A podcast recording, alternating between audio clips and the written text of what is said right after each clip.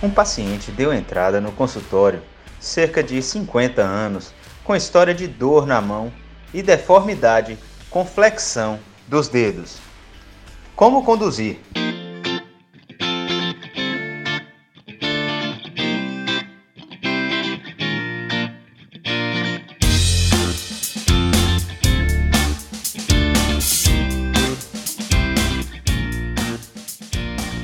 Olá pessoal, bem-vindos a mais um episódio do Ortopod, um podcast de medicina e ortopedia que traz até você conhecimento e reflexões sobre o dia a dia do residente e do estudante.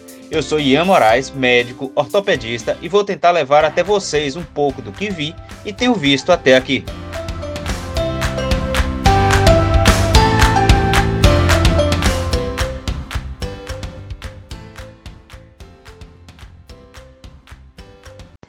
Hoje vamos falar sobre moléstia de Dupuytren, que é uma fibroplasia proliferativa do tecido palmar subcutâneo na forma de nódulos e cordas. A anatomia regional nesta doença é de extrema importância. O ligamento transverso palmar, ligamento natatório, ligamento de Grayson e ligamento de Cleland. Ligamentos de Cleland, natatório e transverso não estão relacionados à doença a corda espiral que se forma está relacionada à banda pré-tendinosa, à banda espiral, o folheto digital lateral e o ligamento de Grayson. Na doença de Dupuytren, o miofibroblasto é a célula mais importante. A formação dos filamentos de actina intracelular vão se conectar com a fibronectina. Depósito de colágeno tipo 3, as citocinas vão estar relacionadas às alterações que vão levar à doença de Dupuytren, como etiologia, o trauma, uma relação familiar, a doença com característica autossômica dominante e está relacionada à insuficiência vascular e tabagismo. Algumas patologias estão relacionadas à doença de Dupuytren. A doença de Leder-Rose, entre 5 a 10%, ocorre uma fibromatose plantar na face medial da fáscia plantar em um ou ambos os pés. A doença de Peyronie, em cerca de 3% dos pacientes, ocorre uma fibromatose com enduramento na região peniana, além dos nodos de Garrot, que está presente entre 40% a 50% dos casos no dorso da interfalangiana proximal, gerando uma tendência à doença mais recorrente e progressiva.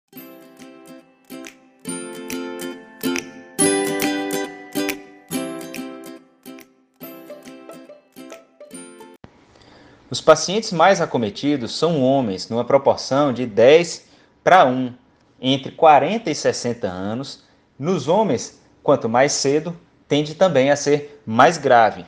A doença tem a característica de acometer pouco asiáticos, mas acomete bastante pacientes de origem escandinava.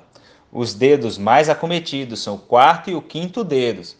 A doença tende a ser mais grave em pacientes com diabetes mellitus ou epilepsia ela é bilateral em cerca de 45% dos casos e normalmente assimétrico. O etilismo está também relacionado à doença e a mão dominante é igualmente afetada com a mão contralateral. Na história natural, temos uma fase proliferativa com fibroblastos ainda imaturos. Essa fase dá início à fase involutiva, a segunda fase, onde temos o alinhamento dos fibroblastos e miofibroblastos, com aumento da produção do colágeno tipo 3 e o início da contração, formando a corda. Aí teremos a fase residual, onde os nódulos diminuem de tamanho, se tornando cordas fibrosas e acelulares.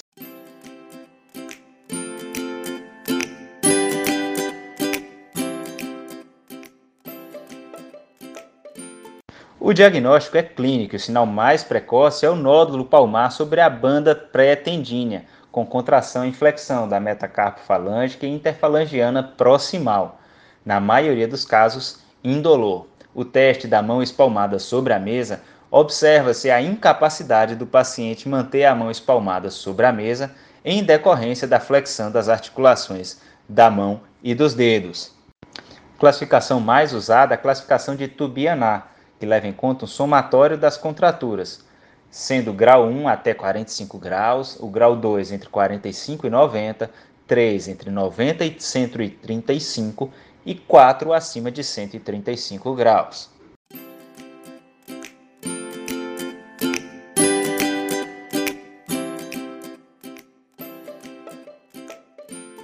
O tratamento pode ser dito como conservador ou cirúrgico. No tratamento conservador, a injeção do clostridium histolítico, uma colagenase de nome Chiaflex, em 10 mil unidades, gera o alongamento dentro de 24 a 48 horas após a infiltração. Nos resultados está relacionado à lise e à ruptura dessas cordoalhas. Pode corrigir as contraturas metacarpofalangiana e interfalangiana proximal para menos até de 5 graus.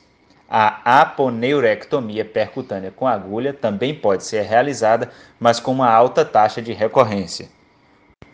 O tratamento cirúrgico é importante estar atento, não operar na fase proliferativa. O nódulo doloroso não é indicativo do tratamento cirúrgico. 15 graus na interfalangiana proximal, cerca de 30 graus na metacarpofalangiana, tem uma tendência de indicação cirúrgica, que pode ser realizada com fasciotomia subcutânea, a fasciectomia palmar regional, além da fasciotomia palmar total, e o procedimento da técnica de Makesh, com a técnica da palma aberta.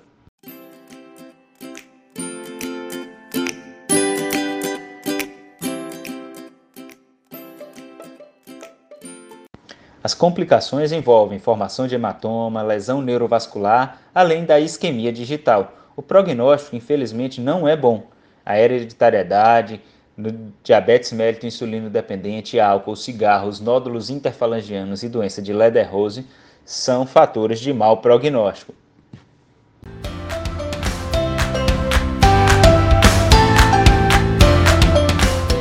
É isso, pessoal. Agradeço a vocês que estão nos acompanhando. Compartilhe este podcast e ajude a levar conhecimento ortopédico aos médicos, residentes e estudantes.